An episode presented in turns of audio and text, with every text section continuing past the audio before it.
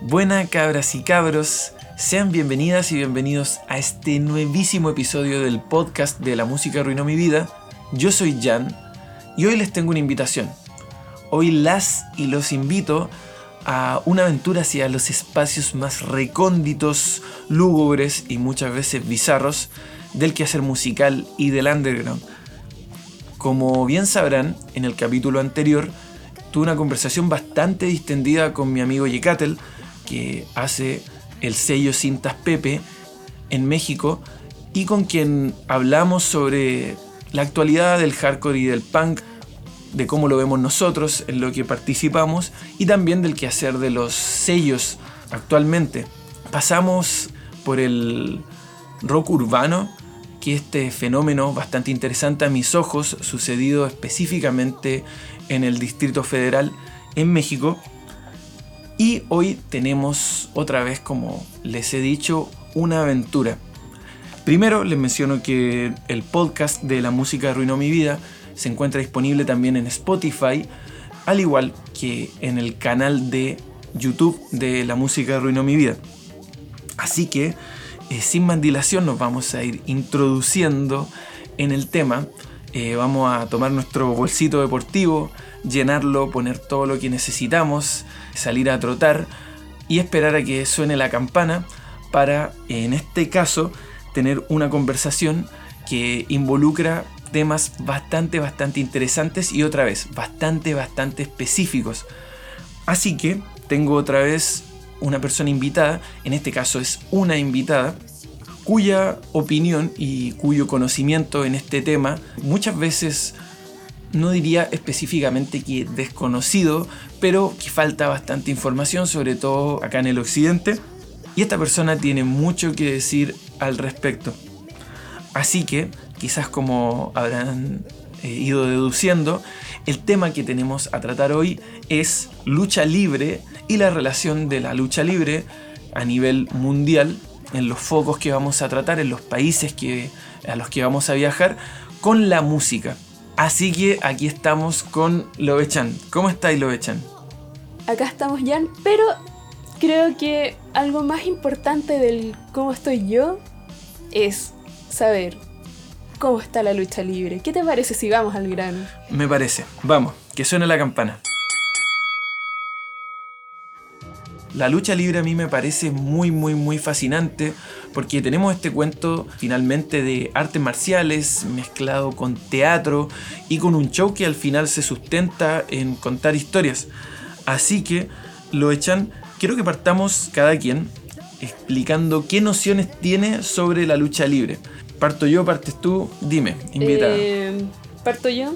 Parte tú. Parte la invitada. Parte la invitada. Ya. Eh, mis nociones sobre lucha libre yo creo que las remontaría a, así como al origen. Ujú. Eh, ¿Qué años habrá sido? Como 2002, 2003, como por ahí, que hubo un boom de la lucha libre en Chile particularmente, ya que somos de Chile. Podías ver cosas de la WWF por todos lados, mis primos estaban locos, se agarraban, se hacían... rompían todo. Yo estaba ahí como viéndolos desde un rincón. Pero en realidad como que en ese momento nunca me sentí muy involucrada en el tema porque estaba muy diferenciado esto de que era como muy para hombres y como que para mí supuestamente como que no podía entrar como en ese terreno. Bueno, pero aparte de eso y como hubo todo este boom, también la televisión también se sumó mucho a eso y aparecieron programas como el recordado Smack Games en esa época, en donde curiosamente también podemos hablar de que hubo algunos actos musicales que se presentaron ahí. Bueno, Smack Games, aparte de que hablaban de lucha libre, hablaban de videojuegos, de un montón de cosas. Sí, pues ahí estuvo Creator, estuvo Midfits en su horrible versión como año 2000. Grupo así, no me acuerdo qué, qué más apareció, pero era claro. Pero estaban esos dos. Este, este espacio juvenil de los que de los que hubieron en ese tiempo que Sí, era. en esa época. Ujú. Y también otras nociones, bueno, ahora van a ver de que, así como adelantándolo, yo lo veía como muy de lejos, porque también otras nociones que tengo de la lucha libre es, no sé, ahora me acordé, de ir al euro, el piso, ¿cuál piso era? Era como el primer piso, segundo piso, ya no me acuerdo, donde estaba esa tele Y estaban todos esos oficinistas, más escolares, más gente del Instituto Nacional viendo sus peleitas en un CRT. Es, es verdad, yo también me referiría a una suerte como de boom de la lucha libre, eh, para contextualizar, sobre todo para nuestra audiencia que nos escucha de fuera de Chile, un par de, especificaciones. Smack Games fue un programa de televisión que existió en la televisión abierta en Chile y que se dedicaba, era este espacio juvenil, ¿cierto? En el que hablaban de eh, TCG, de cartas Pokémon, de cartas Magic, de juegos coleccionables, un poco sobre anime, sobre películas, eh, también esta otra música en este tiempo, rock o metal, punk incluso, y eh, de lucha libre. Incluso de ahí supongo que venía su nombre, por SmackDown. Y Eurocentro, como menciona lo echan.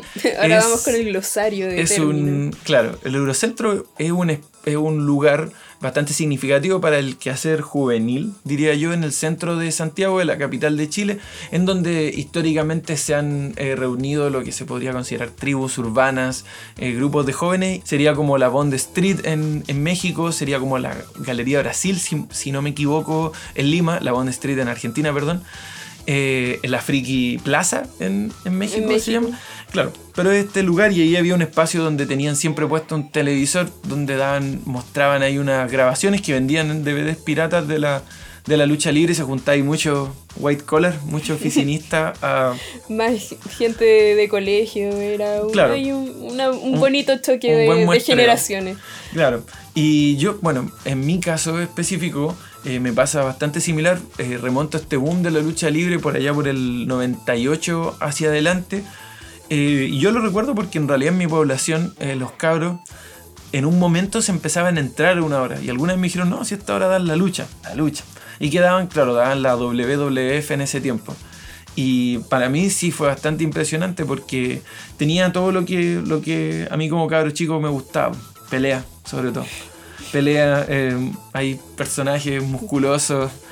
Era, era bastante entretenido, yo creo, el tema de los personajes, que ahí hay algo donde vamos a, a tratar bastante. Que son, claro, son personajes eh, como casi de, no, no diría de caricatura, pero son personajes de ficción, básicamente, que están ahí eh, enfrentándose y no sé si solucionando sus problemas, pero siguiendo una historia. Ahora, yo te quería mencionar un par de, de anécdotas que tengo con la lucha libre. Yo creo que como mencionabas lo de tus primos, también. A mí me, me pasó que, que si veíais la lucha tenéis que pelear. Está, iba de Está la mano. claro. Iba de la mano. Y tengo un par de recuerdos. En este caso hablamos de lucha libre muy hegemónica, de una empresa gigante, gringa, eh, que en ese momento estaba ya reinando el, el- el cuento a nivel mainstream, ¿cierto? A nivel televisivo, al punto que lo daban acá en Latinoamérica y era bastante, bastante exitoso, porque era como algo que todos veíamos, diría yo. Y después lo hablábamos en el colegio. Me acuerdo que una vez en la placita estábamos jugando a la lucha libre y el, y el Fabio Esteban, mi amigo que en paz descanse de niñez, le hizo una paralizadora al callampón y lo, dejó- lo dejó llorando. El Y callampón. Sí, el callampón. Era, era medio pesado el callampón, pero no se lo merecía. La paralizadora era un, un movimiento ahí que hacía el, el Stone Cold, el Steve Austin. Así que esos son los recuerdos que yo tengo cuando chico y además jugar el juego de PlayStation 1. No sé si jugaste ese, lo echan. No, no, El, eh, el SmackDown 2, lo vacilé como loco. no, es que en realidad, así como para hacer un pequeño aclaratorio, paréntesis, pueden ya empezar a darse cuenta de que mi, no sé si infancia, mi, mi prepuber, mi casi adolescencia, en realidad no tuve tanto acercamiento en esto, era como más alejado. Pero ya van a saber cómo me terminé adentrando un poco más en este tema. Éjale. Se los dejo ahí. Entonces vamos ya encaminándonos a eso. Igualmente, para mí lo de la lucha libre tiene un poco esto como Santa Claus, como el viejito pascuero, como decimos acá, o el ratón, como era el, El conejo, y todo eso que se me, como Ah, se me- se me- el, el, conejo de Pascua. el conejo de Pascua, No el claro. ratón de los dientes. Bueno, todos esto, estos cuentos de hadas finalmente a mí me, me sucedió eso. Tuve, me, me gustó mucho cuando niño, pero después cuando noté que era eh, más ficción que realidad, a como lo creía en ese momento, se me, se me murió la flor. Así que también creo que es un tema a considerar porque yo no soy en realidad fanático eh, ni mucho menos de la lucha libre y sé que hay gente que le apasiona mucho y que tiene un montón, un montón de camino recorrido al respecto. Yo tuve este, esta reinserción a cierto espacio de la lucha libre que es hacia donde vamos a ir con lo de finalmente pero que me sucedió ya muchos, muchos años después. Quería mencionar también que habían otras federaciones importantes, federaciones creo que era el nombre, pero estaba la SW, la WSW, daban una en la tele también que se llamaba Nitro, creo donde salía como Hulk Hogan ya medio viejo.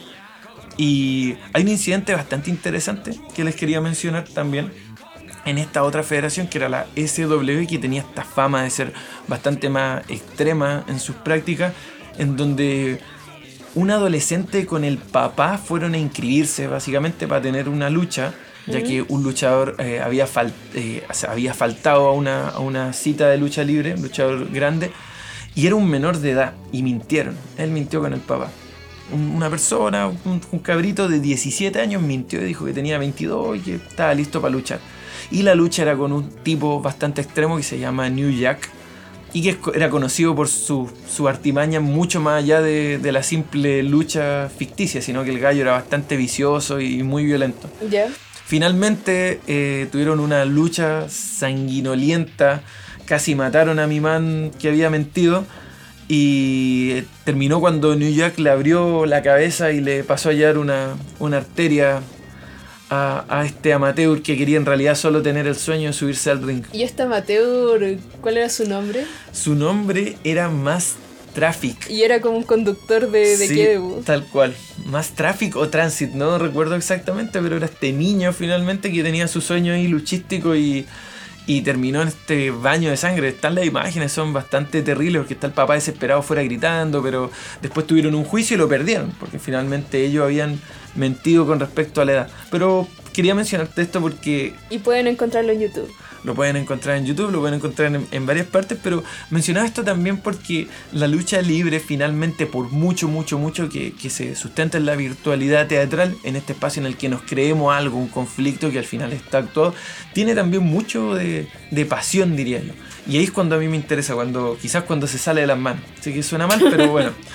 Vamos ahora sí eh, al avión de la música arruinó mi vida. Y vamos, tengo ordenado aquí para que pasemos por los espacios luchísticos. Eh, obviamente, repitiéndoles que no soy en lo absoluto un experto, solo un admirador eh, lejano, pero que sí me empapo mucho de la pasión que sienten algunas personas. Y vamos dándole vuelta hasta llegar a nuestro destino, en donde vamos a meter ahí, como le metió New Jack el bisturí ese ese gordito en la cabeza y casi lo mató. Más, más transit, más traffic, más algo. Sí, más de masivo. Era bueno el nombre también. Estaba bastante. Le pegó con una. Estaba bueno el concepto. Saltó de la tercera cuerda y le pegó con una tostadora en la cabeza. Esa imagen es horrible. Es, horrible, está, no está bien. ¿Y por qué una tostadora? Porque eh, hay, hay, tenían tengo buenos muchas preguntas, pocas respuestas. Bueno, ahí vamos, vamos a quedar igual en muchas, muchas cosas, sobre todo por la barrera idiomática en la que, con la que vamos a chocar en un momento. Así que, eh, vámosle. Tengo acá, lo echan.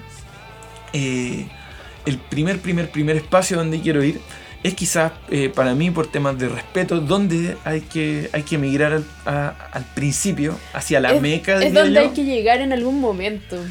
Es donde hay que llegar en algún momento, pero es donde básicamente en gran parte se inicia este cuento, que es en, podrás imaginar, el país de México en México, en donde eh, los registros luchísticos eh, más antiguos, más eh, primigenios, se encuentran alrededor de 1863 con un personaje llamado Enrique Ugartechea. Es importante mencionarlo, sí. No, no vamos a mencionar aquí como siempre así un montón de fechas ni de nada, porque al final la idea es que tengamos esta conversación y vayamos avanzando hacia algo y lo otro, ustedes vayan y, satisfagan su curiosidad con, con, su, propia búsqueda. 1883. 63, mira, 20 años más atrás. 63. Ajá. 1800. 63, sí. Siglo XIX, eh, segunda mitad del siglo, bastante, bastante... Eh, Larga data. Anterior, claro. Bueno, y a la lucha libre mexicana, ¿qué podría decir yo de lo que conozco? La figura del santo. Yo creo de que lucha libre mexicana es como ya tal vez va a ser una visión muy burda, pero es como lo primero que se me ocurre, máscaras, segundo el santo, es como lo más icónico. Muchas, muchas cosas. Yo creo que, se basaría bastante en, la en el concepto de tradición. Tradición y también el cómo eh, trascendió al más media, porque el santo, ¿cuántas películas tiene? No lo sé, son muchas. Un montón. tiene muchas películas, tiene un cómic también, Va- varios cómics. varios cómics. Es harto de la cultura popular. Claro, creo que esto se adosa a la cultura popular y ahí es donde tenemos quizás el primer choque con respecto a la música y la lucha libre como lo estamos tratando, que es el merch, que es la mercadotecnia, que es la mercancía, que es esto todo lo, lo que se puede vender alrededor de algo más que el espectáculo mismo. Mm, En este caso están todas las películas del santo. Eh, hay discos, por ejemplo, hay un disco que rebacan de El Audaz, que otro luchador está. Un, mo- un montón de luchadores y luchadoras que siguen, tienen incluso una liga que se llaman eh, Los Exóticos, que sería un primer acercamiento quizá a la comunidad LGBTQ con la lucha libre, eh, LA Park, LA Park Junior y hasta hoy día un montón de quehacer luchístico, eh, no solo como en el más media, que si bien hay como un espacio grande, grande, grande para los altares quizás de la lucha libre en México, existe también este concepto de indie, que sería algo así como las tocatas, si le ponemos un parangón, y que se practica mucho no solo en México, sino que en otros lugares. Entonces, eh, también me acuerdo que eran lucha libre mexicana cuando, cuando era chico en la tele, pero la dan en el cable, como en el ESPN. Oh, yo nunca lo vi. Ahí me acuerdo uno que se llamaba Atlantis, Máscara Dorada, etcétera, etcétera. Mil máscaras. Sí, ¿sabéis que se me pasó un dato, un dato sabroso? Importante. Es bastante curioso con respecto a la lucha libre eh, norteamericana, ¿Mm? que es como esta versión hegemónica y que hay un montón y un montón para hablar y un montón de personas que saben mucho. Hay una luchadora de la WF específicamente, luego WWE, que se llama Lita. En realidad se llama Amy Dumas. Y resulta que esta Lita tiene una relación con, con el hardcore gringo. De hecho, ella era muy fan de un grupo que se llama Seven Seconds. Seven Seconds. Con Kevin Seconds, con este disco clásico de Crew, con temas clásicos del hardcore de todos los tiempos, como eh, Clench Fist, Black Eyes, como Not Just Boys Fan, que es sobre que las tocatas no son solo diversión para chicos, sino también para chicas. En este caso, New Wind y un montón de otros temas. Yo me acuerdo cuando empezamos a tocar, tocábamos Trust, Trust, y ella fue roadie de la banda, era Stray Edge como los cabros de la banda, Ya. y después en su ya super, super estrellato, porque la, la- sobre todo los personajes de la WWF eh, eran super estrellas, o son super estrellas, WWE en la actualidad, o W creo que se llama solamente. Ella, Amy Dumas, salió con alguna camiseta ahí de, de Seven Seconds y tuvo su banda punk que se llama The Luchagors. Yo la escuché, no encontré ni un brillo, no me gustó. Pero buena, buena anécdota ahí, cómo estuvo metida en, en el under y después, bueno, en el mega estrellato, pero usó su, su camiseta. Entretenido eso, buena, buena postal. Buena postal. Buen sabías que. Sí. Así que, eh, bueno, ahora volviendo a lo que estamos, porque se me había pasado y quería mencionárselos, tenemos casos bastante más cercanos, como sería quizá el de la lucha libre en Argentina, con este, eh, bueno, el programa Rey, programa televisivo de lucha libre argentina llamada Titanes en el Ring. Sí, Titanes en el Ring tiene una larga, vasta. No, en realidad no sé si larga y vasta.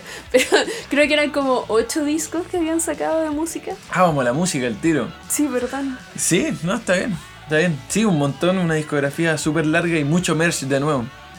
Sí.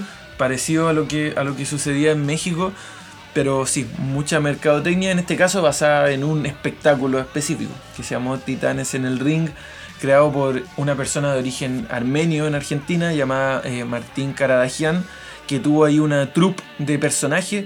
Y aquí es donde me gusta mucho, que se arrastra también lo de la tradición luchística mexicana, pero bastante más caricaturizado, diría yo, de, de personajes que son ya como un roster de videojuegos, de juego de pelea. Sí, sí, sí, sí. Como con cada personaje con una característica muy definida en su concepción de historia, que puede ser a veces muy simple, pero también visual. Eh, ahí también, en cuanto a la música, cada personaje tenía su tema, su, su cancioncita. Y mm, en uno de estos discos había una canción que era exactamente igual a la, a la última, Saturno 2021, que suena como bastante particular. Eh, si tú ibas, seguías escuchando el disco, llegabas a la última canción y era exactamente igual la melodía, solo que le cambiaban la letra. Saturno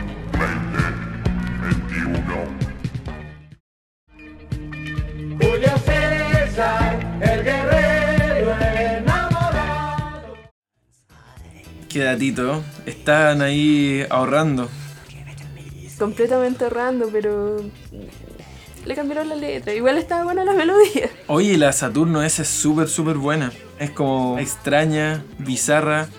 Se llama Saturno 2021, así que estamos curiosamente en el año de, de Saturno 2021. Creo que el otro se llama Julio César y Cleopatra. Sí, sí, era eso. Que es como, claro, le cambiaron la. Y ahí desde el futurismo, la, de A la futurista antigüedad. la pasaron, claro, a la antigüedad. Es bastante, bastante bonito este cuento de Titán en el ring. Yo creo que, sobre todo en Argentina, mucha gente le rememora su, su infancia más tierna.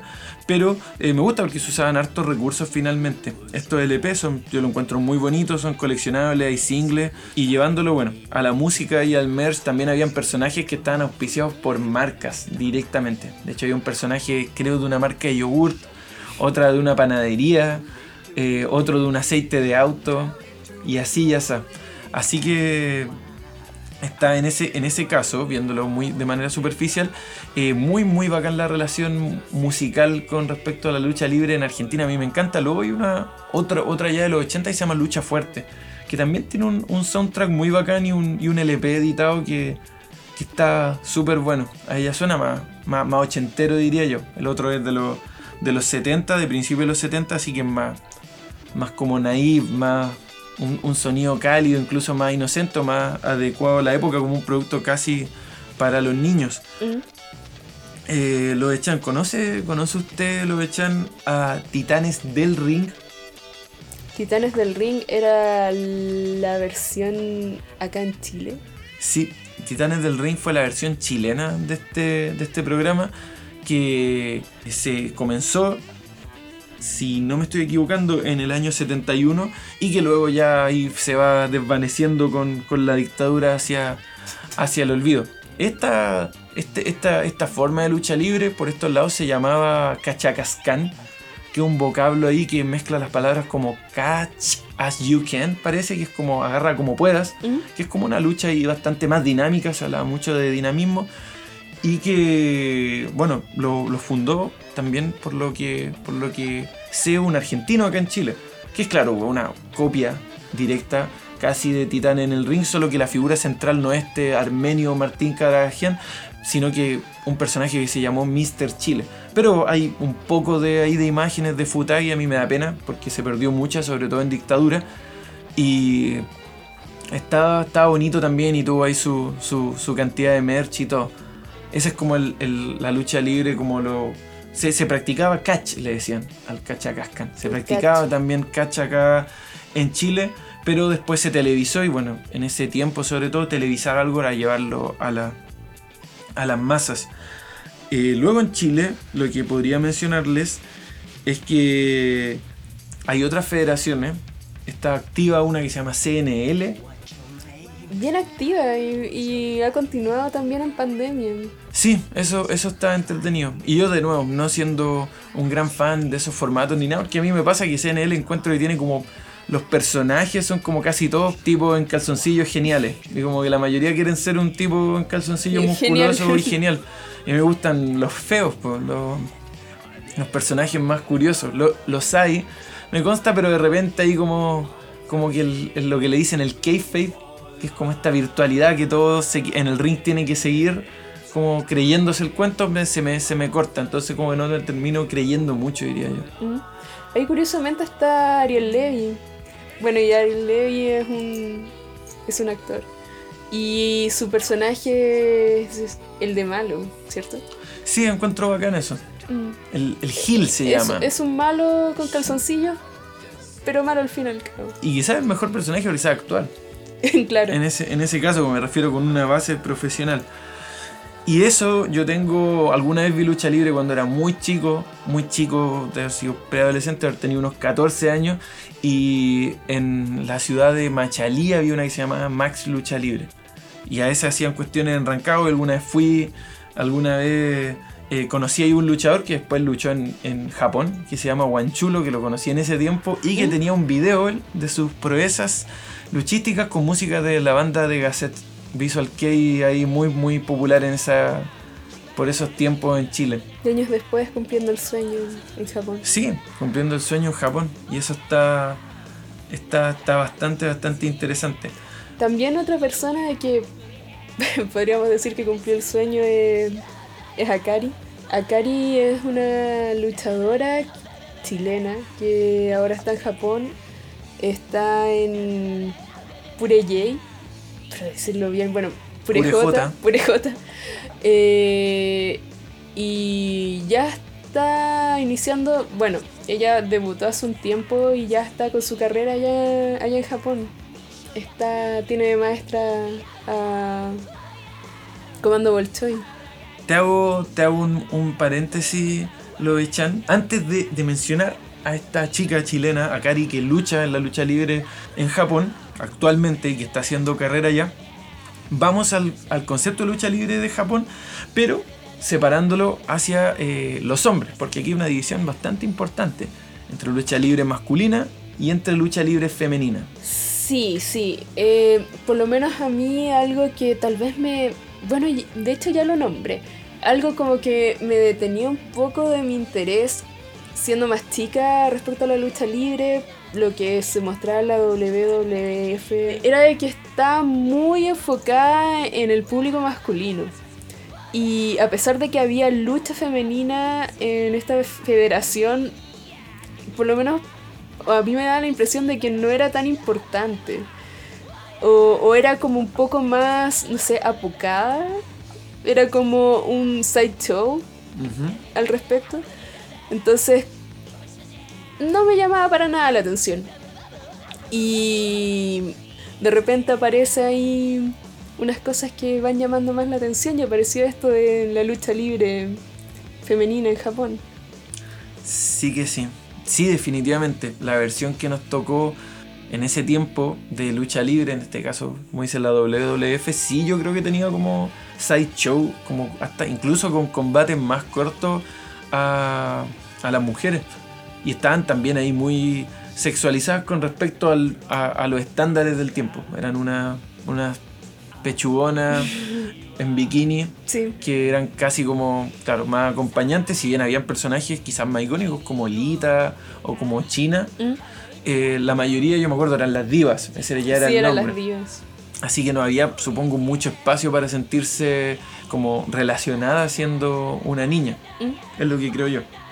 Bueno, por lo menos eso es lo que a mí me pasa, puedo hablar por mí. Claro. Y te iba a mencionar que para ingresar a esto, en Japón la lucha libre se conoce como el, el puro resu, que sería ahí como la- el vocablo, la interpretación de pro wrestling, Esa palabra tan complicada de, o de wrestling, wrestling, Wrestling.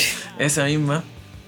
Y eh, tiene raíces también bastante, bastante antiguas, no una adaptación moderna en lo absoluto. De hecho, también se puede rastrear al, a fines del siglo XIX y su popularidad se fue en alza después de la Segunda Guerra Mundial con esta baja moral, Mm. no es para menos, con los resultados de, eh, sociales e históricos que, que arrastra la post Segunda Guerra Mundial en Japón y con un personaje específico que al parecer era un luchador de sumo llamado Ricky Dawson y que eh, venció y peleó en Estados Unidos y que venció a esto a un luchador bastante importante también en Estados Unidos y que en realidad hizo una carrera exitosa lo cual como que les tiró el espíritu podría decirse para arriba a los japoneses tan decaídos por, por lo que fue eh, la Segunda Guerra Mundial.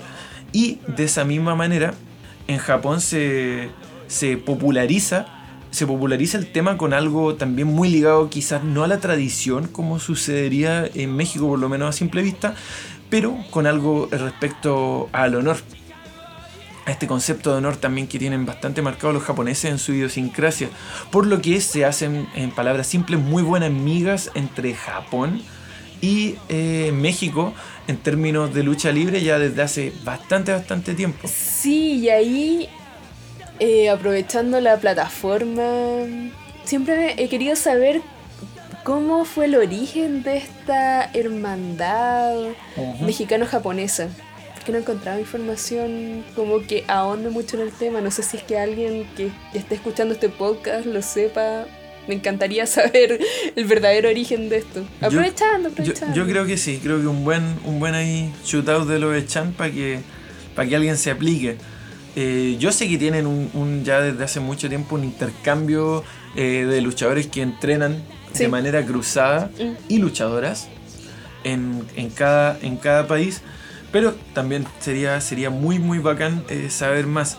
Ahora, esta figura grande que era el Ricky Dawson, que se fue, se fue a Hawái, pues, bueno, parte de Estados Unidos, luchó, ganó, le llegó en, en lo- en los noticiarios a los japoneses que había ahí un, un compatriota eh, lográndola, sobre todo con, con- en Estados Unidos, fueron los que bombardearon eh, con, con ojivas nucleares a Japón.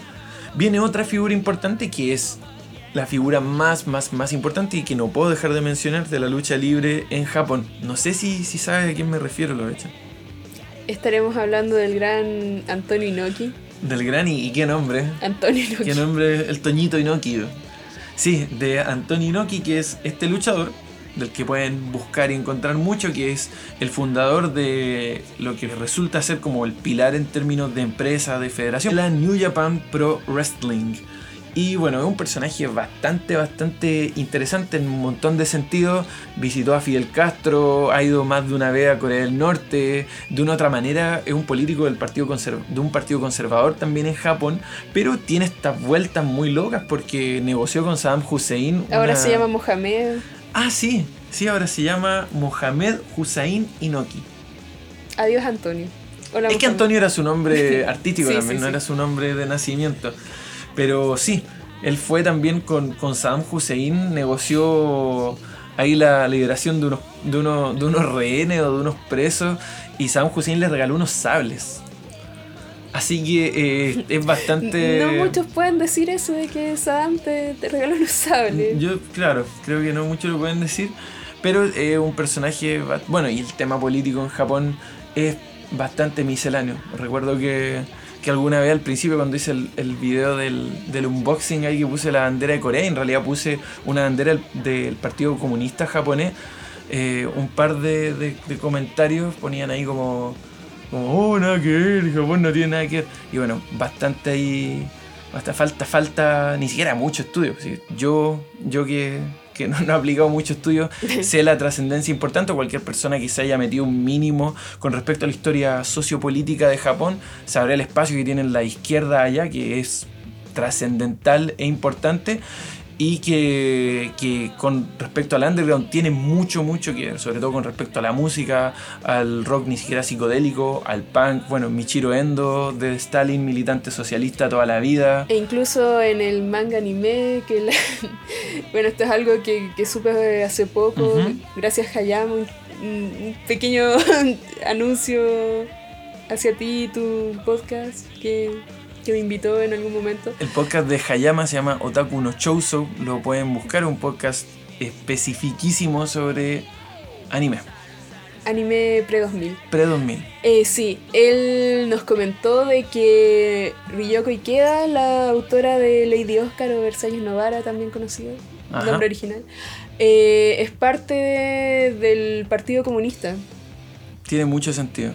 Tiene mucho- todo el sentido. Tiene todo el sentido. Tiene todo el sentido. Bueno, sí, es que las figuras ahí artísticas que en Saburo es, el Yukio Mishima, etcétera, que ahí representan como izquierda y derechas, pero una visión también bastante patriótica. Igual, no nos vamos a ir mucho a ese lado, ya, ya será para otro momento hablar de lo que, lo que es política y underground o quehacer artístico en Japón.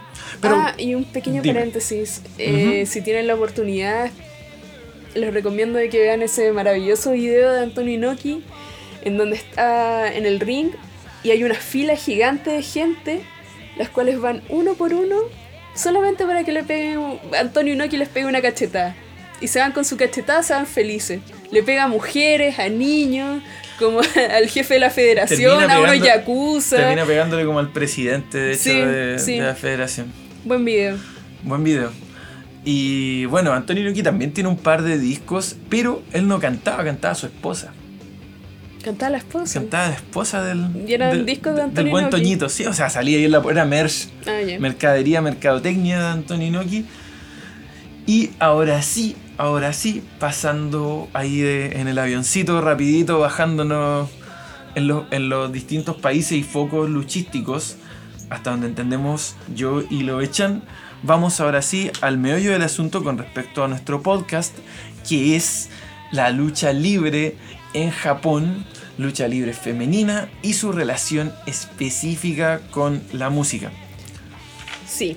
Ahora finalmente van a saber cómo fue que me interesó la lucha libre. Lucha libre japonesa femenina, Femenina. conocida como Hoshi. Hoshi. Puroresu. Ujú. Sí. A ver, yo lo que conocía de la lucha libre femenina japonesa se remontaba a un videojuego, que era el videojuego de Kyuti Suzuki, que es un juego de lucha, pero solamente sabía eso, nada más. Hasta que este año terminé viendo muchos, muchos, muchos videos de, de esta lucha libre femenina japonesa especialmente de los 80 y los 90 y realmente siento que cambió completamente mi vida. ¿Cambió tu vida? Cambió mi vida. Yo creo que, que sí puede cambiar, puede cambiar la vida o puede cambiar mucho el paradigma con respecto Puede alegrarte la vida. ¿Te alegró la vida? Me alegró la vida. ¿Quién te alegró más la vida? Ah, no, no puedo elegir. ¿Cómo no puedo elegir? Es que son muchas las que me ¿Muchas? cambiaron la vida. Sí. Bueno, mi aproximación es bastante similar. El Hochi, se, les cuento que se remonta a los primeros registros que existen a los 50 en, en Japón, por lo cual también es bastante, bastante antigua.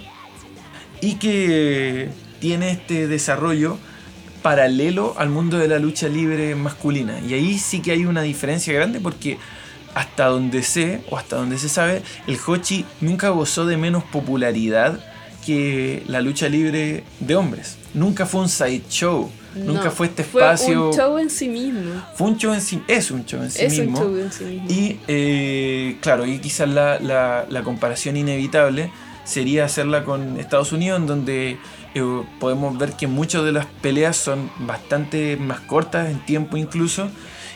Y que si bien tenían su- sus divas ahí más, más, más connotadas, la mayoría era un poco un, un espectáculo ahí de tirarse el pelo o también menos calidad luchística. Pero el Hochi es la cosa seria, o sea, es, es un mundo en sí mismo, un mundo bastante amplio, por lo que resulta muy atractivo y que tiene también esta característica, como mencionaba yo en mi ignorancia, de juego de video, de elige tu personaje, pero bastante nutrida, bastante Sí. nutrida y con temas de idiosincrasia también que es quizá uno de los valores más bacanes como de la lucha libre, que si bien a veces de manera bastante eh, acotada y caricaturesca, muestra igual un poco de la cultura de los lugares donde procede, y esta misma cultura se entrelaza con otra, y por eso hay enmascarados y enmascaradas estilo mexicano, pero en otros países, y hay también unos casi samuráis o kabukis en otros países que no son Japón, y así ya está. Así que, como menciona Lovechan, el Hochi es un mundo bastante fascinante y tiene además un agregado. Un agregado que aquí yo creo que ya nos adentramos en lo que significa específicamente Japón, que es esta mezcolanza de, de esta persona, ¿cierto? De esta mujer luchadora, pero que muchas veces rozó o se entrelazó con la figura de idol, que es ya algo, como está concebido de esa manera, bastante, bastante japonés. O asiático. Bueno. Yo diría que de, de Japón hacia Asia. Sí, sí, sí, es que tema idol es como un tema en sí mismo, un mundo en sí mismo. Claro, es un, es un- es un mundo, es un mundo en sí mismo, pero, pero reduciéndolo a, a, en realidad en este caso, a, a luchadoras que aparte cantaban Sí, y bailaban y sacaban discos y hacían photobooks. sí, sí, sí. Eh, por ejemplo, en mediados de los 70 tenemos a las Beauty Pay que sacaron discos. Eran un dúo eh, que se hizo muy popular en esa época. Eh, después, ¿a quién tenemos? Yo creo que son como las más importantes de todas, a las que, que decir como que de verdad revolucionaron todo, todo el panorama en, en esa época, que fueron las Crash Girls. Crash Gals, Crash como Girls. chiquillas rompedoras, cruceras, Las quebradoras. Las que me dan crash, ¿Te dan crash? me producen crash. Bueno, las Crash Girls. Tus crash. Mis Crash. Eh, las integrantes de las Crash Girls eran dos, eran Chigusa, Chigusa Nagayo y Lioness, Azuka, La Y- leonesa. la leonesa. Y cuando uno busca eh, match de ellas, es completamente increíble lo que producían en esa época porque era un griterío gigante de puras niñas. Puras niñas gritando, puras niñas dejando sus pulmones destruyéndolos gritando por ellas, sí, sí. Y también lo que más me gusta de esa época es la variedad de público que iba a, a- no solamente verlas a ellas, sino que ver lucha en general. Porque podías ver abuelitas, nietos, eh, hombres, como niñas que iban saliendo del colegio. Era realmente mucho lo que producía, mucho lo que producía las Crash Girls. Eh, bueno, las Crash Girls incluso lo pueden encontrar en Spotify porque no tiene este bloqueo regional de que algunos discos tienen. Eh, está el disco el Best Selection de las Crash Girls, así que si es que les llega a interesar lo pueden escuchar. Eh, bueno, y es música muy, muy 80 en realidad. Sí, la, la- está bueno mencionar ahí como un punto importantísimo a las Crash Girls. Eh, bueno, las Crash Girls se llamaban así, son este dúo, ¿cierto? De Chibusa Nagayo y Lioness Asuka, eh, que además de ser compañeras en el ring y Lioness luchar, Asuka. Asuka, bueno, como claro, y luchar, eh, también eran eh, compañeras en el escenario, cantando. Y a veces el ring se transformaba en el escenario. Y hay imágenes muy bonitas también de las Crash Girls cantando en el ring.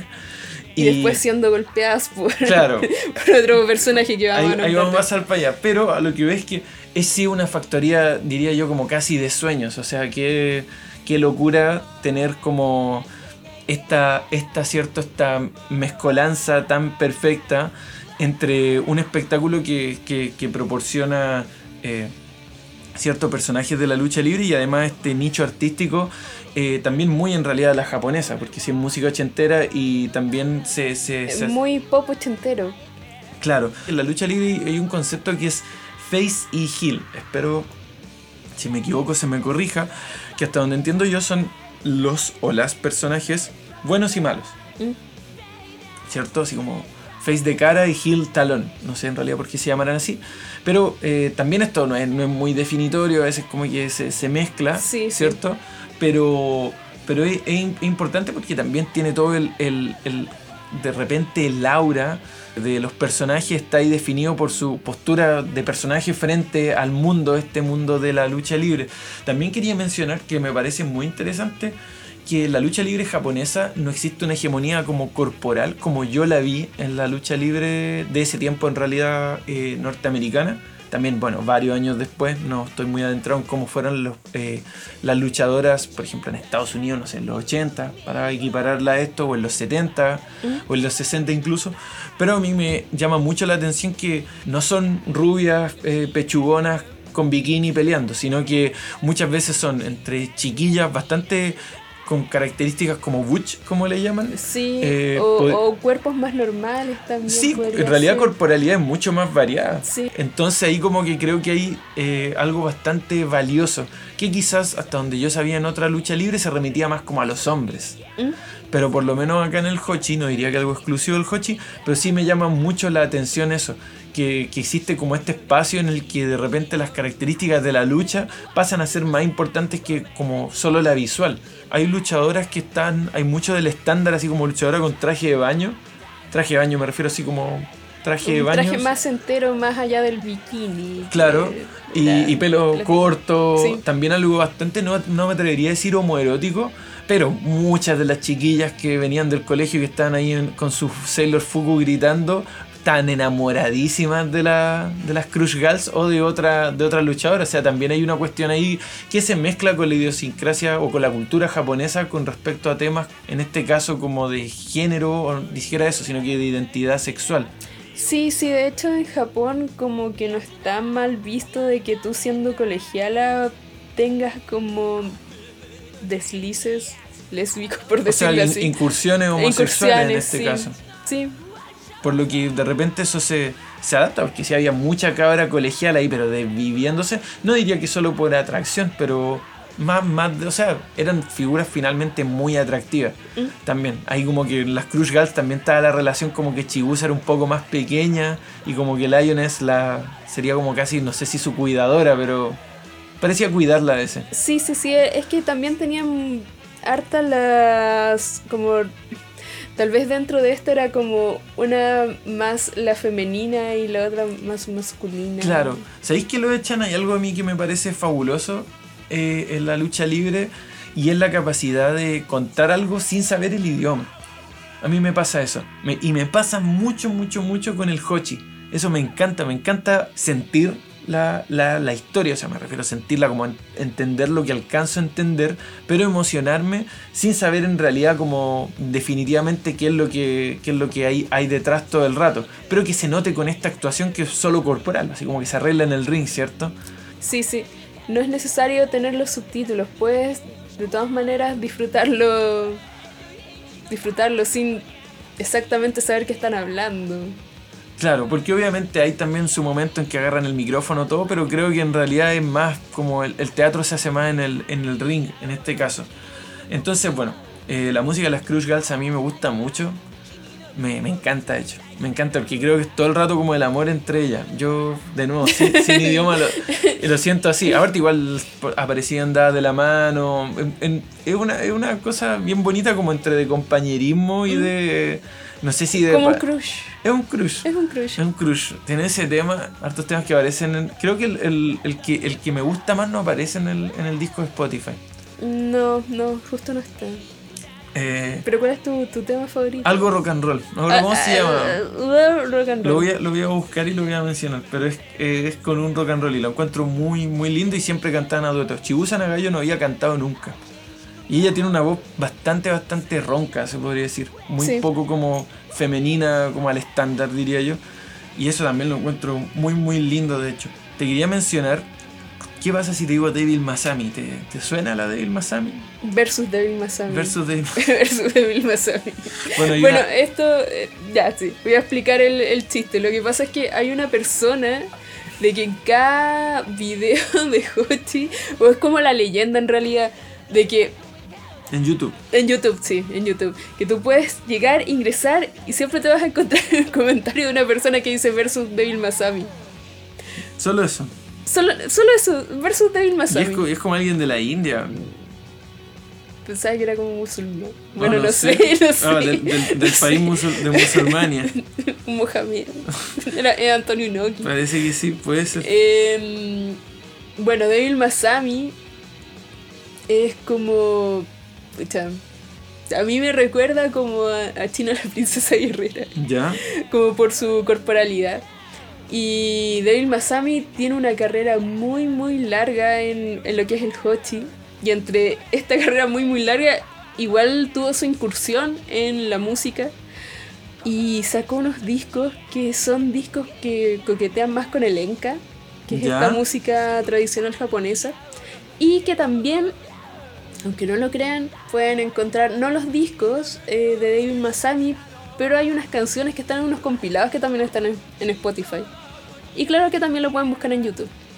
Es bien bacán la, la música, mucho más melancólica la de Devil Masami. Y muy buena voz, David Masami. Buenísima voz. Creo Sí. que es de, de hecho de las mejores cantantes de esa época. Mm. Y luchadora. De hecho, Devil Masami es mala. Es Es mala, mala. tiene cara Es de débil. mala, pone cara de mala. No, pero un amor. Es la Mami Masami. Pero un amor. Eh, claro, es, es finalmente como esta mamá de muchas luchadoras. Creo que es la primera luchadora que, bueno, de nuevo y de repente colindando con el estilo idol, eh, se podría decir que creo que a los 25 se tenían que graduar. sí, La- 25, 26. Se tenían que en- chao pescado. Sí, Y Devil Masami se creo que es la primera que rompe esta regla, o sea que le piden romper esta regla, así como dale nomás, pues es muy, muy buena y muy importante para el, cuento y tiene como esta actitud de que siempre lucha y que pase lo que pase como que felicita, así, así como lo eso- hiciste bien sí, chiquilla, Me encanta, así como. Lo hiciste bien, mi niña. lo disfruta. Sí. Bueno, Y también lo puedes ver en, afuera del ring, como animándola. animando a sus chiquillas. Sí. Felicitando cuando hacen un movimiento espectacular.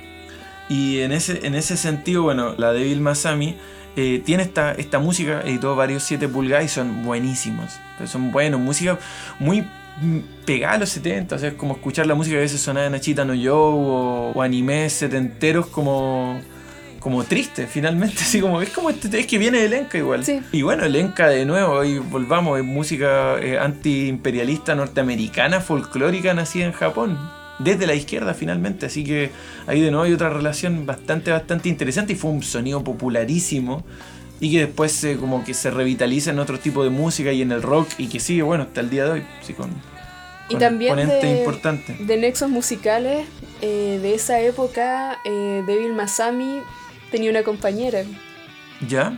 quien era Jaguar. Ah, Howard Howard Yokota. Yokota.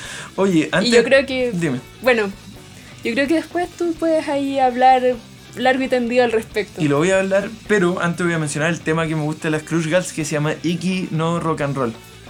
Hizo las tareas. Iki ni Rock and Roll. perdón. Iki ni. Sí. Y que le hice hasta una letra en español en mi cabeza. Así de fan. Ah, Es que me encanta, es un tema muy muy bonito. Pero bueno, como mencionaba lo echan, esta luchadora, Devil Masami, que se hizo más popular a fines de los 70, que es cuando empieza su carrera, tiene también una esta compañera que se llamaba, se llama en realidad, llama. Howard Yokota. Y Howard Yokota aquí tiene el tiro el dato específico. Es especificísimo. Howard Yokota es una luchadora muy popular, en extremo popular, que luego se casó con un personaje que se llama Hirokatsu Kinochita, Alias el Novita. alias el Novita. Bueno, Novita porque se parece a Novita de Doraemon. Curiosamente, Hirokatsu Kinochita, Kinochita digo, es un médico. Es un médico que aparecía en la tele en Japón, en un programa. Un pro- en programas de la tele, así como panelista. Y una celebridad al Es un uso. tarento. No, no sé si sea un tarento. Bueno, Bueno, un- una celebridad en uso ahí en los, en los paneles opinando. Y que en uno de estos paneles televisivos, en algún momento apareció una sección que se llama algo así como lo que hicimos en nuestra juventud o lo que fuimos desde jóvenes. ¿Qué locuras hicimos en nuestra juventud? Tal cual. Y bueno, resulta, y aquí viene lo ridículamente específico, que este tipo fue el vocalista de la banda de Noisecore Tranquilizer. Y ahora, yo les estoy hablando como fanático del hardcore y del hardcore japonés del noisecore japonés, del estilo Confused, del estilo Kyuchu, Swanky's Guy, No Cat, etc. Que Tranquilizer, Tranquilizer se escribe, es una de las bandas más raras de la historia. O sea, sacaron dos flexis, discos chicos, 7 pulgadas, flexibles, autoeditados y que son rarísimos y que cuestan un montón ridículo de plata. Y justo este tipo fue el vocalista de una de estas bandas. Y en la banda iba con el nombre de Ann, así como Ana, con dos N, Ann. Y eh, bueno, este disco es espectacular, a mí me encanta. Porque es noisecore pero trachero, suena como una licuadora todo el rato. Es como que la voz suena como una batería, extrañamente, no sé cómo. Es ridículo. En la portada, de hecho, su referencia es una foto de la masacre de Nankín. Y luego tienen otro que se llama, de hecho el otro disco se llama La masacre de San Bartolomé. Pero es bastante espectacular y es como que te dijera que, que alguien famoso fue de una banda hiper underground. O sea, es una banda que no registra, o sea, la conoce las personas involucradas en el tema, pero es muy, muy, muy, muy extraña y el disco es carísimo y es buenísimo. Y cuando lo muestran en Eh, el... Esa es la peor parte. No es la peor parte, es la peor- mejor. No, es que está como, como avergonzado. Bueno, se esconde. Volvemos a que estaban ahí como panelistas y le dicen lo que hicimos y salen las imágenes y salen imágenes de esta banda tocando y Ah, están no, grabadas. Perdón, esa no es la peor, esa es la mejor parte. La peor parte es la que está corriendo en el estudio. Bueno, aparecen estas imágenes grabadas de la banda y se ven pero nítidas. Es una locura porque est- esto es un- el tipo de banda de las que en internet hay disponibles dos fotos. Y ahí salen tocando, sale este tipo con una pinta increíble, ahí como el pelo de Yoshiki ex Japan, con unas chapitas, pero es, es una locura. Y después, como dice Lovechan, vuelve la toma al estudio y está ahí agarrándose la cabeza, avergonzado, diciendo como, uy, uy, ¡Uy, qué- me pillaron! ¡Qué vergüenza! A mí es todo lo contrario, tocó en una banda legendaria del Noisecore, debería estar orgulloso, pero bueno, tienen ahí también una relación musical. Luego porque cantaron juntos, el, el- Novita, Novita. sí, cantaron juntos y sacaron un disco, un single que se llama I No Duet, como dueto de amor, Mm. I No Duet. Y hay muchas fotos divertidas de ella haciéndole llaves a él. Y como es un novita ahí con su batita de médico, siempre sale como haciéndole unas bien, bien, bien fuertes. Ahí como gritando. Hay harta fotografía divertida. Y fueron, claro, una pareja eh, del jet set, de la, del, sí, después del- el del mundo novita artístico. había sido infiel. Sí, Novita fue infiel, se separaron, luego volvieron. fue- Pero tiene un hijo. El hijo del Kinochita chico. El novitita. No sé, no sé si es Novita. Creo que la otra vez llegué a su Instagram y no era muy Novita. Pero. Ah, ¿verdad? sí. Sí, no era, no era para nada novita ahora que lo Sí, dices. querían como un Instagram familiar, así Sí. como somos la, la familia de la luchadora y el, Y el y novita. el médico. Pero bueno, eso era el, el dato ahí medio. Nada, que medio, es, es oscurísimo, es muy extraño. Y está el video. No sé si pueden llegar porque está escrito ahí en kanji, pero de repente no tan tranquilicen. Noisecore les va a salir. Es bastante divertido de ver. Bueno, estábamos primero hablando del Beauty Pair, ¿cierto? Que es de, de las buenas. Luego Devil Masami, que es de las malas. Eh, su compañera, la Jaguar Yokota. Entre medio de las Crash Girls. Sí, es que las Crash Girls representarían como la siguiente generación ya Sí, en los 80s, Sí. ¿cierto? Las Crush Girls. Y las Crush Girls tenían unas enemigas. Las, las Hill. Las otras, claro, las Hills. Y la enemiga, ¿sabéis cómo se llamaban lo de Chan? Este grupo, Sí, las Gokuaku Doumei. Gokuaku Doumei. Doumei. Gokuaku Doumei. Y las Gokuaku Doumei eran el piño de las malas, comandadas por la luchadora Damp Matsumoto, Dampu, Dampu Matsumoto. Sí, Dampu. Dampu, eh, lo primero que vi de Dampu fue, fue esta mujer muy grande, Grande. porque de verdad es grande, muy grande y con la mansa, tremenda, gigante esvástica. Dije, ¿qué estoy viendo? ¿Qué estoy viendo? ¿Qué estás viendo? Estoy viendo Toco Revenge.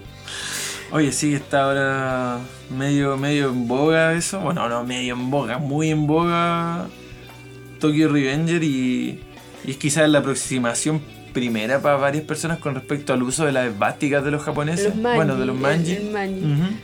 Eh, bueno, está Damp acá, su manji gigante, pegándole a todo el mundo y dije, ¿qué estoy viendo? Y pegándole fuerte, ¿eh? ahí cuando Eh, se para ahí un poco. Eh, pegándole fuerte, pegándole a- al camarógrafo, a la gente del público, a los comentaristas, que Sí, le como, que el palo. como aquí está ese video que el comentarista le pega como. Y dice, ay, Le pega como en las manos, con un palo. y se queda ahí y- sobando todo, se queda sobando todo el match.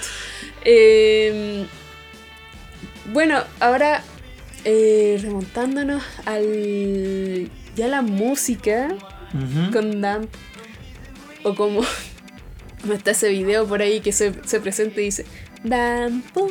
Cuando era jovencita. Muy kawaii. ¿Te gusta? Kawaii. Sí. Porque. Es como, como su lado, ¿eh? sí. Acostumbrada a verla pegándole a todo y riéndose. Yo estaba muy kawaii.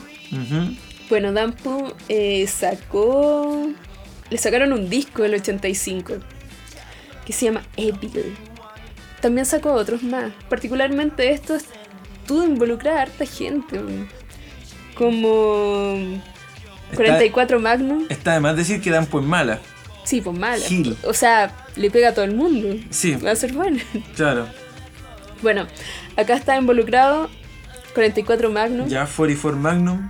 ¿Qué podemos decir de 44 Magnum? Bueno, 44 Magnum es esta banda de hard rock de repente a la, al estilo como el glam gringo, ¿cierto? Así como Wasp, como Motley Crue, pero que tiene partes muy heavy metaleras eh, bastante como... Hay una banda que se llama Reaction también de Japón, que tiene siempre esta batería como tucutacu, tucutacu, tucutacu, tucutacu, con doble bombo, que son bien bacanes.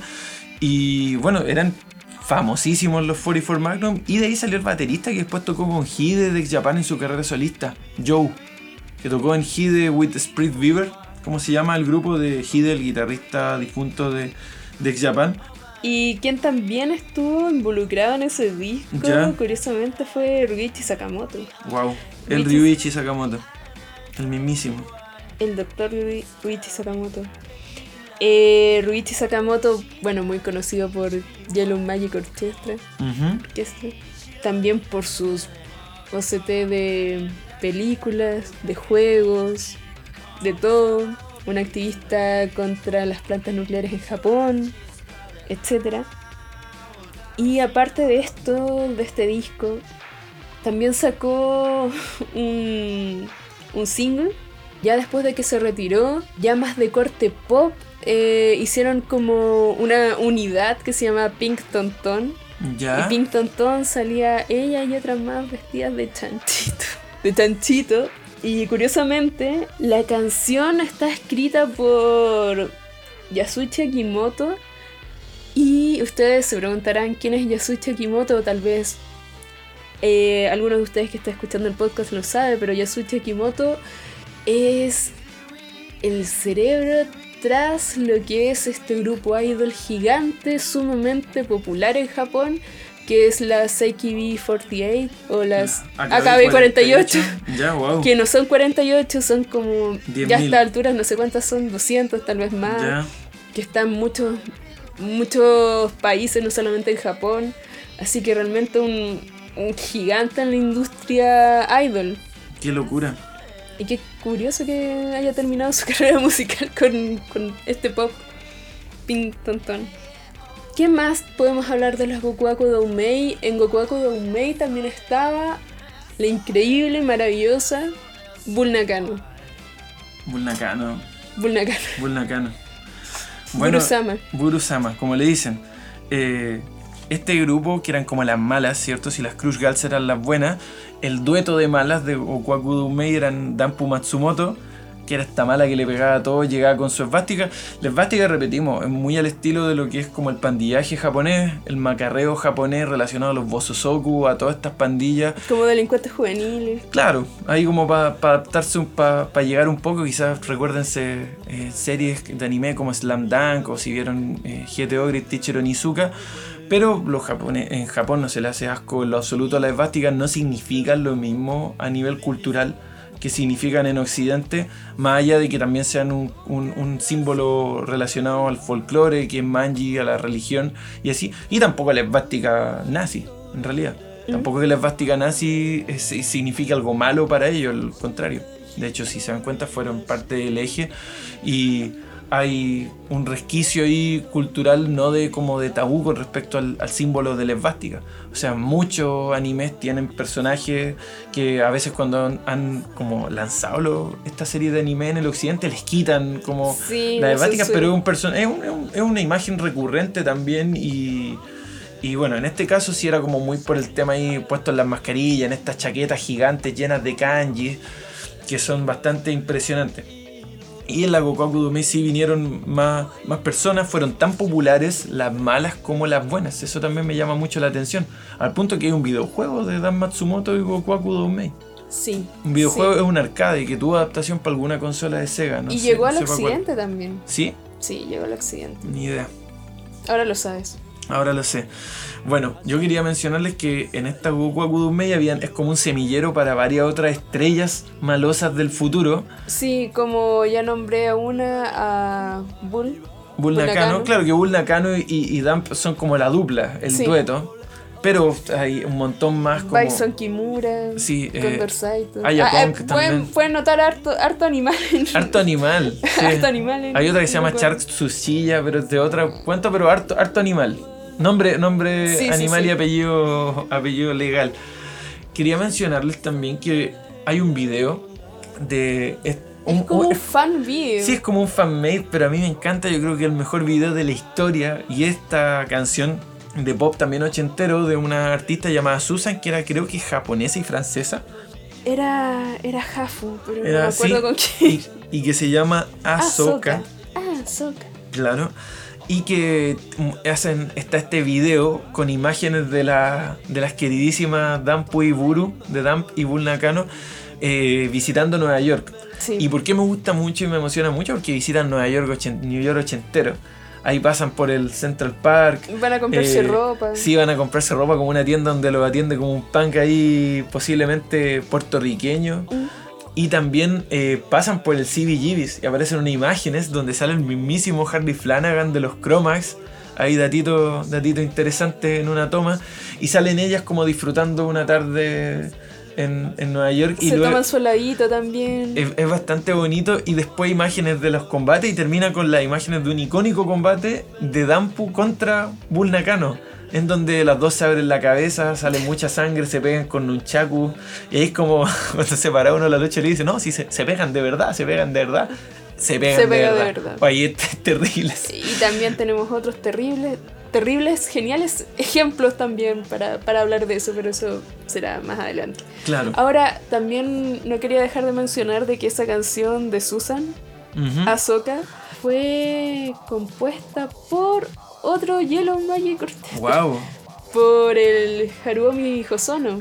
Curioso, curioso. curioso. Bueno, prolifiquísimo también. Sí. Y famosísimo, en Sí. realidad. El, el maestro Josono. Ah, y antes de, de que, que se me vaya a olvidar, que Bull Nakano tiene este icónico cabello más... Bueno, tiene como dos icónicos cabellos en realidad, como Primero- el, el más ochentero y el más noventa. Ya, primero, ochentero es punky. Y quiero, Es decir, completamente y quiero punky. decir que hay una relación también entre el punk porque eh, Bull Nakano sale con una polera de Napalm Death, de hecho. Y es de un EP. El cabello ochentero de Bull Nakano, que es este moicano, pero el cabello noventas de Bull Nakano es esta pared, esta pared levantada, este muro, muro, muro de Berlín, la muralla china, ¿no? Eh, que está inspirado en Booktick. ¿En Ahora? ¿por qué? O sea, ¿En acá, por favor, imagen Booktick, de... Booktick, una de las bandas más famosas que salió del underground del rock gótico japonés, del post-punk en realidad, y que se volvió llenadora de estadios, muy famosa y bien querida también hasta donde sé. Y harto fan de Atsushi Sakurai, pero de... De- Es el pelo no- vocalista. sí, es el vocalista. Ya, porque el que tiene el pelo parado es el baterista, Sí. si mal no recuerdo. Sí, así que de ahí se sacó la, la inspiración. También se parece un poco al de Benimaru del King of Fighter, este personaje, o a Polnareff de, de Jojo. Solo que es como Eh. una media pared, no está completo. Sí, media pared.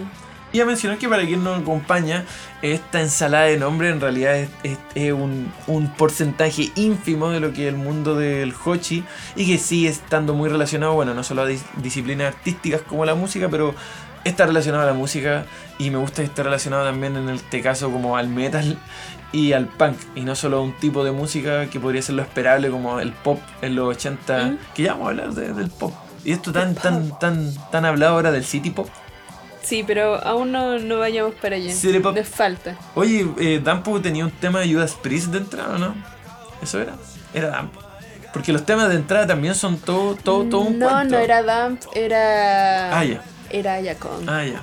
El primer, el primer Ajá. tema de entrada, eso sí. Bueno, Aya Kong es esta luchadora, también como se dice Harufu, que se po- es, es como mencionó la palabra half en inglés, que es como le llaman a las personas de, de origen mixto, como mitad japonesa, mitad... Mitad, Mitad otra cosa. Claro, en este caso Aya Kong es hija, hasta donde se sabe, de un militar norteamericano que la abandonó muy de pequeña, de origen afroamericano, por lo que eh, por su piel siempre eh, tuvo que lidiar con temas de bullying desde pequeña. Piel y que, y su cabello también. claro, y su cabello, su, en realidad su rasgo Sí. eh, de origen afrodescendiente.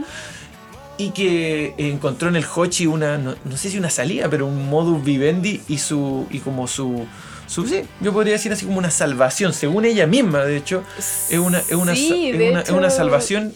Hay unas entrevistas que son. Sí, son bien de- son bien desgarradoras. Sí, Bueno, sobre su historia. Eh, Aya Kong se volvió fanática de las Crush Girls y ellas la motivaron a decir, ¿sabes qué? Voy a luchar. Y debutó a los 16 años y Aya Kong es este personaje que en realidad abrazó la diferencia, en este caso, tan notoria en una cultura tan a veces hermética y racista como, como es En la japonesa. en la japonesa. Y por mucho que ahora la veamos de manera más glamorosa y también ser mujer, sobre todo una cultura muy patriarcal, y, y se volvió como el demonio Aya Kong. Y un personaje también es una mala y se volvió ultra popular, pero ultra popular. Y aparece a veces peleando con una polera de Discharge. Eso quería decir. Eso es bacán. decir. Punk Not Dead, Discharge. Y sale Aya Kong ahí dándole a todas. Pegada fuerte, patada en los pulmones. Eh, y con Aya Kong y su. y su. no sé, y su estilo de pelea. Está bien relacionado su tema de entrada, como ya dijimos. El primer tema de entrada era de Judas Priest. Pero su segundo tema de entrada es un tema especial hecho para Aya Kong. que fue hecho por un integrante de Yonis. Yonis es una compañía muy muy grande de idols masculinos que tiene una historia bien larga. Y esta persona le creó esta canción con una letra increíble. En una parte dice, dice, dice Dios trajo al mundo al diablo, Sí, pero cuando quiso realmente asustar trajo a Yakong. Algo así. y es verdad, Y es verdad. y es verdad. Es verdad. Bueno, si, si no saben, si están eh, el- eh, ahí en la nebulosa, los temas de entrada son cuando la luchadora o el luchador entra desde, desde un portal, supongo, hacia el ring. Un portal. Un portal, portal, interdimensional. No, pero desde, desde fuera del Desde la mundo de la lucha, ya, entra al sí, mundo sí. de la lucha. Y también se usa en el box, supongo, todo, pero en la lucha es muy importante porque también es bastante pirotécnico a veces y tiene ahí su cuento como de identitario, de identidad de cada quien. Sí, sí, ahora que dices en el box también los boxeadores tienen sus temas Sí, de entrada, sí. sí. Sí. Supongo en artes marciales incluso. Mm. Su, su song, su intro. Y con estos temas de entrada igual han sacado sus disquitos compilatorios con estos temas. Sí, importante. Yo me acuerdo que habían de la WF. La WF tenía hasta un sello discográfico. Sí, tenía un sello con, el, discográfico. con el que editaban ahí la música donde, bueno, editan, debe ser hasta Mm. hoy día. La música donde entra, no sé, hasta John Cena, quien sea. Sí. Y hay varios temas. Bueno, está este de Ayacón que, que tiene letra, pero no, no muchos tienen letra. Y hay otros que son. Bueno, hay una variedad como de estilos musicales en, en estos temas de entrada. Hay una luchadora famosa que se llama Manami Toyota. Que su tema es que ahí como medio exótico. Sí, y que se parece a Anita Alvarado de Chile. Bueno, un mini datito para... Yo la encuentro igual a Anita Alvarado. Anita Alvarado de, de- Chile, que fue una, un, un- o es un personaje de la farándula, que es una chilena que eh, lamentablemente sufrió tráfico humano y Sí, terminó siendo una trabajadora sexual en, en Japón. Sí, y de hecho es posible que si hablas con una persona en Japón, algún japonés, y, y le digas que eres de Chile, es posible que te nombre dos cosas. No, tres cosas, yo creo. Cecilia Boloco, ¿Ya? el vino, ¿Ya? Anita Alvarado. Bueno, a mí me tocó, pero no con Cecilia Boloco. Con ¿Con lo quién? otro sí. Con Anita Alvarado. De hecho, cuando, Anita Alvarado cuando, cuando fuimos de gira a Japón, Anita Alvarado iba a ir o había ido a Japón recientemente. Y dijeron, Anita. Anita yo, Alvar- Anita y nosotros como Anita Arubarado. Arubarado. Oh, sí, sí, Anita, hi. Sí, el Y bueno, vino japonés. porque ya llevamos vino de regalo para todos, pero bueno. Bueno, y y ya, esto va a ser completamente X, pero también está el disco de Anita Alvarado. Hay un disco musical de Anita Alvarado Sí. que tiene el tema El lunarcito japonés. Sí. Ya, la gallina no. Pero sin irnos, este chiste de Anita Alvarado es porque existe un algo que sería básicamente como un arquetipo de la Sí. mujer ideal japonesa, que es un tema también cultural, que se llama, Yamato Nadeshiko. claro, y que se refiere a, a- además de, de algo cultural, a la mujer servicial, eh, eh, me puedo estar equivocando, pero que sabe cocinar, mantener una casa, etcétera, que es educada, muy fina en sus modales, y, y que también tiene de repente un ideal físico. Y ahí Anita Alvarado como que calza, que este pelo negro, ¿cierto? Eh, lacio, totalmente, totalmente liso. Blanca. Claro, blanca, la Delgada. chasquillita, sí. Sí. Y por ahí como que Anita Alvarado calzaba un como- poco una, a la chilena, una Yamato Nadeshko. Sí. Pero bueno, esta luchadora que se llama Manami Toyota y como que se parece un poco. Pero tiene este tema como exótico, ahí como de selección de personajes. Como entre selección de personajes. Es como selección de pista en un juego de Gran Turismo de, antiguo. Yo lo encuentro entre eso y canción de cuando te dan el tiempo en la tele. Es verdad. Es verdad. Pero sí, ahí hay un muchos personajes bien divertidos. Está el tema de Bato. Y hay una que se llama Bat, también otro animal. Bat, hay murciélago que, su, tema es- suena como me- un Mega Man. Sí, ya los de Play sí, 1. es como más, con, más, con más instrumentos. Y hay un montón de personajes, pero supongo que vamos. ¿Quiere mencionar algo, otro de entrada antes de ir al, al, al punto quizás culmine de este podcast, al punto máximo, a lo que todas y todos Va a esperamos? ser el punto máximo. Yo creo que el punto máximo, lo creo. No, yo quiero ir al punto máximo. Al punto máximo ya, Al clímax. al punto máximo, su palabra y su tiempo lo echan. Bueno, ya que hemos estado hablando de temas de entrada, de, de luchadores, hay un tema particularmente que muchas veces lo estuvimos escuchando en instrumental y tirábamos eh, como la broma de que, oye, esto suena, esto suena como a City Pop, suena como a Luis Miguel, jajaja. XD. XD, jajaja, XD. Hasta que en un momento apareció la versión vocal de este tema y resulta que sí, era, era Luis Miguel. Era Luis Miguel. Curiosamente, una luchadora llamada Akira Hokuto, muy popular, y que tiene un, so- un so- un sobrenombre genial, Dangerous Queen. la reina peligrosa, y que lucha como su nombre, o sea, le hace un honor tremendo a alguien que se tira mortales de la tercera cuerda acá en cualquier lado, con unas patadas en la cabeza, Y esa historia de que se quebró el cuello y siguió luchando. se quebró el cuello, siguió luchando agarrándose la cabeza para terminar, se quebró el cuello dos veces, un montón de otras lesiones, y que una leyenda de, del Hochi. Y que este personaje como que no es bueno ni malo tampoco, solo la Es solamente genial. a todos y, es solamente genial. y se mueve genial. Se mueve genial. Se mueve genial. Y bueno, ella, su tema de entrada, de un punto en adelante de su carrera, es una canción de Luis Miguel.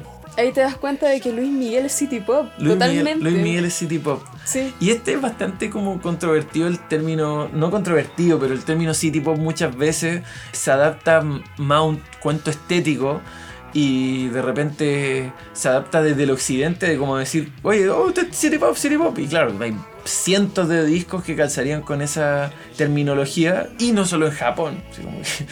de, de- de hecho, si uno escucha la parte del sintetizador, del tema y todo, te suena, claro, podría decir es un city pop. Sí. Perfectamente. Pero es un Luismi. Un Luismi Luismi. original. Y el tema se llama Oro de Ley. Y un buen Luis. Y es un, un excelente Y ahora Luismi. uno es dice- un temazo. Y uno dice, ¿por qué Akira Hokuto? ¿Por qué tiene- soy oro de ley? ¿Por qué Akira Hokuto tiene un tema de Luis Miguel? ¿Por qué? O sea, ¿en qué momento pasó eso? Pero tiene su explicación. Yo soy de buena ley. Eh, Akira Hokuto hizo carrera en México. E incluso se casó en México con un luchador. Amó en México. Amó en México. Tuvo su Re- oro de Reina ley en México. Yabuki. Reina Yabuki. Eh, o Habuki. Habuki. No sé cómo se pronunciará. Ese, ese fue su nombre, su persona allá. Sí. Eh, algo, como mencionamos, un intercambio y un cruce bastante común entre personas que luchaban en México y en Japón y hacer carrera. De hecho, habían eh, varias y varios luchadores y luchadoras eh, mexicanos y mexicanas que hablaban en japonés y que iban y se Oh, presentaban. sí, y, eh, como Estercita. Estercita. Estercita. Y son geniales. Y también, bueno, de estos intercambios, por ejemplo, hay un dúo de luchadoras japonesas que se llama Las Cachorras Orientales, que era parte del grupo de, de Hokuto, de Akira Hokuto. Las jocutinas, El como me Hotu- gusta. También en otra federación, que espero estar diciendo el nombre, que era Michinoko. Michi- Ujú. Perdón si es que me estoy equivocando. En- que en esta federación había un personaje que era súper delfín, Ya. que yo juraba que era mexicano, no era mexicano, era japonés. Y Incluso se llama tiene, así, Super Delfín. y tiene un delfín en su trajecito y tiene fotos con un delfín dándole la mano. Delfín. Buena máscara de delfín. Sí, Hay un cangrejito también. hay un cangrejito. El, el gran Naniwa. Ah, ya. Wow. Gran Naniwa. Y así hay muchos intercambios entre México y Japón que, insisto, por favor, si es que alguien sabe el origen de este intercambio, que me lo cuente, déjelo ahí en los comentarios, se lo voy a agradecer mucho. Y es genial porque es un intercambio también eh, cultural y yo creo que calza mucho en cuentos de idiosincrasia luchística, por decirlo de alguna manera. Esto de la tradición mexicana de la lucha y la seriedad que tiene detrás, además de también la, virtualidad teatral, por llamarlo de alguna manera, los personajes, las luchas más chistosas, están estas luchas muy hilarantes en México de, de- luchadores exóticos, como se les llama, y otras que tienen una seriedad terrible como, como sucede en Japón, que también hay luchas de este carácter de repente más payasesco, Sí, de, de- más humorístico. Pero claro, Akira Hokuto tiene este tema de Luis Miguel Oro de Ley y es tremendo porque entra ahí con su peluca gigante del teatro Kabuki, con su máscara, con su katana al hombro, sonando un Luismi de fondo y es sensacional para después darse... Pero lo- yo encuentro que lo mejor de todo es que cuando ya termina la pelea completamente sangrienta, completamente despiadada, y se escucha este Luismi. De fondo, un bálsamo para los huesos rotos. Sí, Y bueno, ya llegando al final de, de nuestro podcast, de esta aventura luchística junto a los Echan, deberíamos ir un poco a la actualidad, digo yo, del, del Hochi. Yo no sé mucho, eh, estoy como en la retrospectiva y yéndole hacia adelante. Eh, sé que hay una compañía muy famosa que se llama Stardom y que también hay una revitalización un poco de la lucha libre gringa, que si bien siempre va a tener su fanaticada, eh, tiene ahí una, a una luchadora que se llama Asuka, Asuka, que es bastante, bastante popular. Stardom tiene este, este, este fenómeno idol mucho más marcado. Sí, es verdad. Y Stardom también está mm, manejado por la empresa Witchy Road, que Witchy Road es una empresa que también maneja lo que es Love Live, que si es que lo llegan a conocer o, o lo conocen es esto Idol que empezó desde un juego de ritmo que ahora es una franquicia gigante y que curiosamente ayuda a mucha gente que en la actualidad se acercara a lo que es el fenómeno idol. Pero este, esto tiene también un contrapunto porque hay una luchadora, eh, corrígeme si me equivoco, de Stardom que se suicidó, de hecho. Eh, sí, sí, fue Hana Kimura, Claro. Que en realidad, bueno, eso es toda una polémica y todo eso se dio como por otro lado, que ella entró a un, a un reality, hubo un malentendido, después empezó a sufrir mucho bullying. Eh, ella es Hafu también. ¿Ya? Creo que, si es que no me estoy equivocando, es, es mitad, era mitad tailandesa. Y bueno, todo este triste final se terminó suicidando. Y mm, bueno, a pesar eh, de que hay muchas luchadores y luchadoras que son mestizos, aún ocurre esto de, del racismo. De hecho, ¿a quién nombraste como era el precursor de la lucha libre en Japón? ¿Cómo era su nombre, Ricky? Ricky Dawson. Ya, Ricky Dawson, de hecho, él es Seinichi coreano. Coreano. Ya. Es, son las personas que nacieron en Corea y Ya. que terminan. Pero la Corea ocupa- Japón. ocupada por Japón. Sí, sí. Y que durante este tiempo, hasta la actualidad, sufren mucha discriminación. Así que es algo, bueno, que sigue ocurriendo lamentablemente. Igualmente existen montones de, de controversia al respecto, eh, no solo en el Hochi, también en la lucha libre masculina, pero que parecer se están tratando. De hecho, hay una luchadora, no, no recuerdo su nombre, pero leí su columna de retiro. De ser, ella se retiró de, de- de una de estas compañías y escribió un texto con respecto como a, a- a cómo hacía mal el idol tan metido, el- esta figura de idol, este sistema finalmente de idol eh, metido en la lucha libre. Y por qué no, no debería seguir, porque tenía que ver con también no solo con el racismo, en realidad más con la presión, con la forma de, de presión hacia, la- hacia las personas que trabajan finalmente ahí Sí. y que las puede llevar en este caso a quitarse la vida. Si bien hay fanaticada de la lucha libre eh, de los 60, de los 70 y de, lo- de los 80, la información que existe de la lucha libre ya 2000 era hacia adelante, del Hochi sobre todo, es mucha más. De hecho hay un montón de fanáticos y fanáticas de, de la lucha libre japon- del Hochi actual.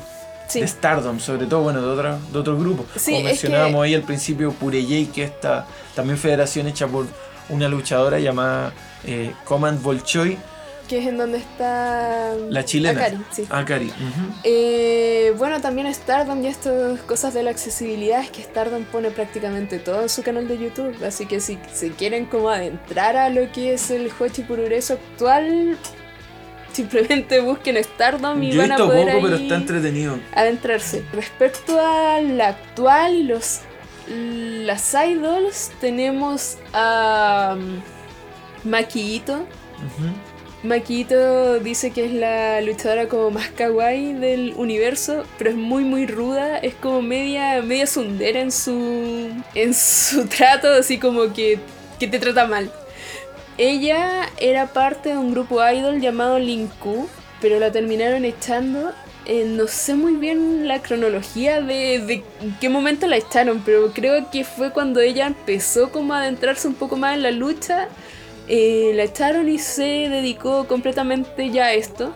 Otros, otras idol más que hay está, bueno, Lady Baby.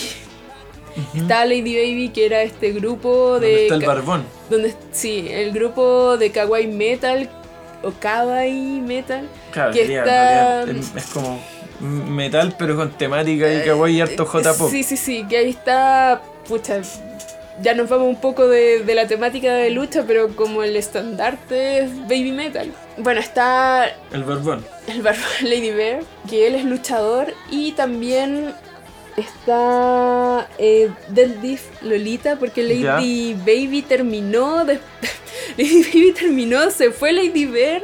Las otras dos chicas que estaban en Lady Baby se quedaron, hicieron un grupo idol que se llama Formerly Known as Lady Baby. Ya. Pero bueno, ya, en fin.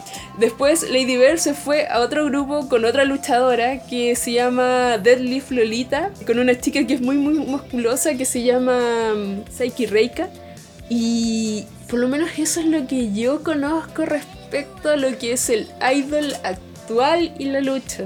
Hay uno que se llama Kamen Yoshi. Ah, pero no sé si son luchadoras propiamente tal o solamente usan máscara. ¿Habrá alguna luchadora? No lo sé. Pero Creo bueno, que solamente usan máscara. Pero si es que alguien sabe más al respecto al tema. puede ser también. Hay grupos que usan, que usan máscara. Está ese grupo japonés que se llama El Nudo, que tocan Mm. trash, que tocan hardcore. Y que usan todo máscara y su onda se llama El Nudo, como El el, nudo. espacio nudo. El, supongo que era como una llave, se llamará el nudo o algo, pero ahí tienen su, su referencia. Y para terminar esta aventura y cerrando ya como pasamos a la actualidad, eh, a mí lo que, lo que conozco y que me llama mucho la atención en Japón con respecto a la lucha libre y al underground es una movida en la que está metido un tipo muy, muy, muy importante para el underground llamado Crazy SKB. Y que es este man que... Yo eh, juraba que se llama Crazy Sakebi. Yo sé que se llama Crazy SKB, yo lo digo yo, así. Yo no sé. Yo lo digo así. Pero él es el fundador, junto a otro luchador llamado Onryo, de una compañía llamada 666. Pero además tiene un montón de bandas, varios sellos. Un montón me refiero, un montón de proyectos. De verdad, un montón. Casi todo relacionado entre el hardcore punk y el harsh noise. Y bueno, un poco también su Y- sello Vende ropa de perrito y gatito también. ¿Sí? Sí. Ah, en su wow. página.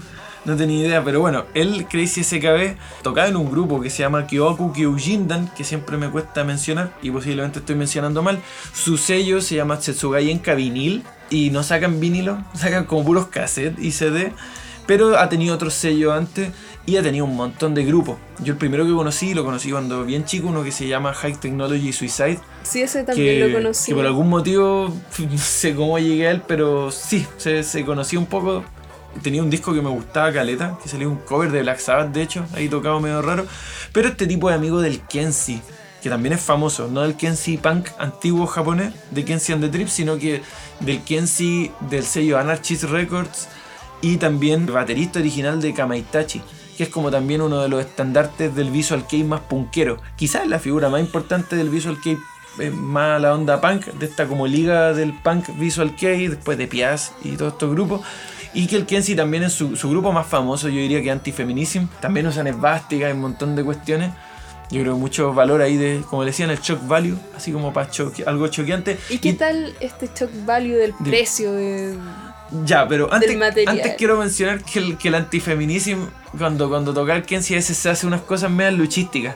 Ahí tiraba como tachuelas, medio lucha extrema. ¿Ya? Tiraba unas tachuelas al suelo, se tira en la espalda, se rompe tubos halógenos, estos tubos de luz en la espalda y así es como el show. Y bueno, lo que mencionas es que, claro, el, el sello de Crazy SKB, que se llama Setsugayen Vinil, bueno, él tiene un- varios grupos y uno de estos o un par son junto a Kenshi, de hecho tiene uno que es dueto nomás. Y Ay, no dudo esto. Claro, está metido, está, claro, está metido también en el noise porque tiene un split de él con Hannah Trash. ¿Mm? Bastante impresionante y genial, de hecho. Y claro, el precio de los CDRs que él hace en su sello siempre es de 666. 666 yens. 666 yens. Eso me, es un bonito detalle. Y ella ha sacado esta idol, de esta idol media, Medias media under, oscura, sí. media underground, claro. Y él lucha. Él lucha, Crazy SKB lucha. Y se para, se para el tenemos que pelo. decir que él lucha. Lucha, lucha, porque es que tiene esta empresa, creo que se desligó. Pero lucha y buenos videos y sale con las poleras de sus bandas, de sus sellos, se para el pelo, mastica tubo halógeno, se saca harta sangre. es un buen, un buen, un buen material como juntó el mundo del underground con, con la lucha. Y es lucha independiente también, lucha indie como se conoce. Eso sería de nuevo así como equiparar un concierto y una tocata. Distintos mm, presupuestos diría yo, pero es bacán porque hay Pero se harta- pasa bien. Yo creo que se pasa excelente. De hecho, me encantaría ver su, su espectáculo de, de lucha también.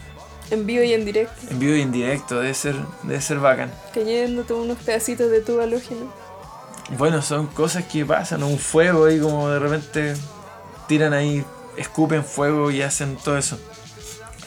Y bueno, estimada audiencia, hemos llegado al final de nuestro podcast. Qué, qué buen viaje lo echan. Qué buen viaje. se pasa bien. Se pasó bien. ¿Se pasó bien? Sigue pasando bien. Excelente, pero qué buen viaje el cuento de la lucha. Me gusta reencontrarme con esto ya más de, de viejo. Más de viejo. Como que ya, Eh, sé- ya, ya sé que el siendo- viejito pascuero no, no, no existe. Ya siendo un viejo ya- que, que está viendo la lucha libre en, en el Eurocentro al lado de un instituto. Yo creo que no, creo que esos viejos todavía creían que, que todo Claro. era 100% real. A mí me encantaba Mick Foley, ahí de la lucha libre WF, y él sí luchó con su nombre Cactus Jack varias veces en Japón. De hecho, hay un match excelente con Wing, olvidé el apellido, no es Nakamura, pero un Wing, un Wing que es uno de los, de los famosos de la lucha extrema allá, y es frígido. Harto Ah. alambre de púa, harto, Sí. harto vidrio. Sí, también pasaba esto de que mm, venían a Japón y se cambiaban los nombres, ¿cierto? Sí, de hecho, Jerry, Jerrico, bien- Jerrico de la lucha libre. WF es bacán. Él se llama, uh, eh, se eh, Wild Heart, creo. Y el, y el Chris Benoit se llama Wild Pegasus. Un buen, un, un buen nombre Bonito también. nombre. Es un bonito nombre. Y claro, la lucha libre en Japón hay que recordar que se trataba, quizás debíamos decir esto antes, pero como un deporte. Sí. Revistas de deporte, no, más que un espectáculo, un deporte serio. Hay muchas luchas de Hochi también, terminan machacadas ahí, pero de verdad, con, con la cara hinchada de, de golpe. Estilo fuerte nomás. Hay que darle. Shinobu Kandori. Rodillas quebradas. Bueno, mucho, mucho más siempre para seguir hablando. Que te agradezco lo de Chan, un placer tenerte en esta conversación. Eh, no sé si quieres decir algunas palabras finales. Bueno, yo estoy realmente como recién adentrándome en lo que es el Hochi y entretenido mundo, debo decir. Me ha dado alegría, ¿Te ha dado alegría? me ha, me ha dado mucha alegría. Eso, eso es lo importante. Así que eh, gracias de nuevo por acompañarnos en este capítulo del podcast para ir ahí con el, con el bisturí como le hicieron al, al más tránsito tráfico en la cabecita y llegar hacia lo, lo- lo medular, pero también hacia los rinconcillos oscuros y todos estos datos que, que son, dan alegría. Dan creo, alegría. creo que dan alegría. Así que eso sería que se encuentren bacán y nos vemos en la próxima. Recuerden que pueden escuchar esto en Spotify y eh, revisar todo el otro demás contenido del canal de la música Arruinó Mi Vida. Y si quieren adentrarse más, está la comunidad en Patreon abierta, donde sí hay unas maníacas y maníacos también de el ámbito luchístico y del underground de la música. Así que sin más que decir, soy Jan y me despido. Que anden bacán. Chao.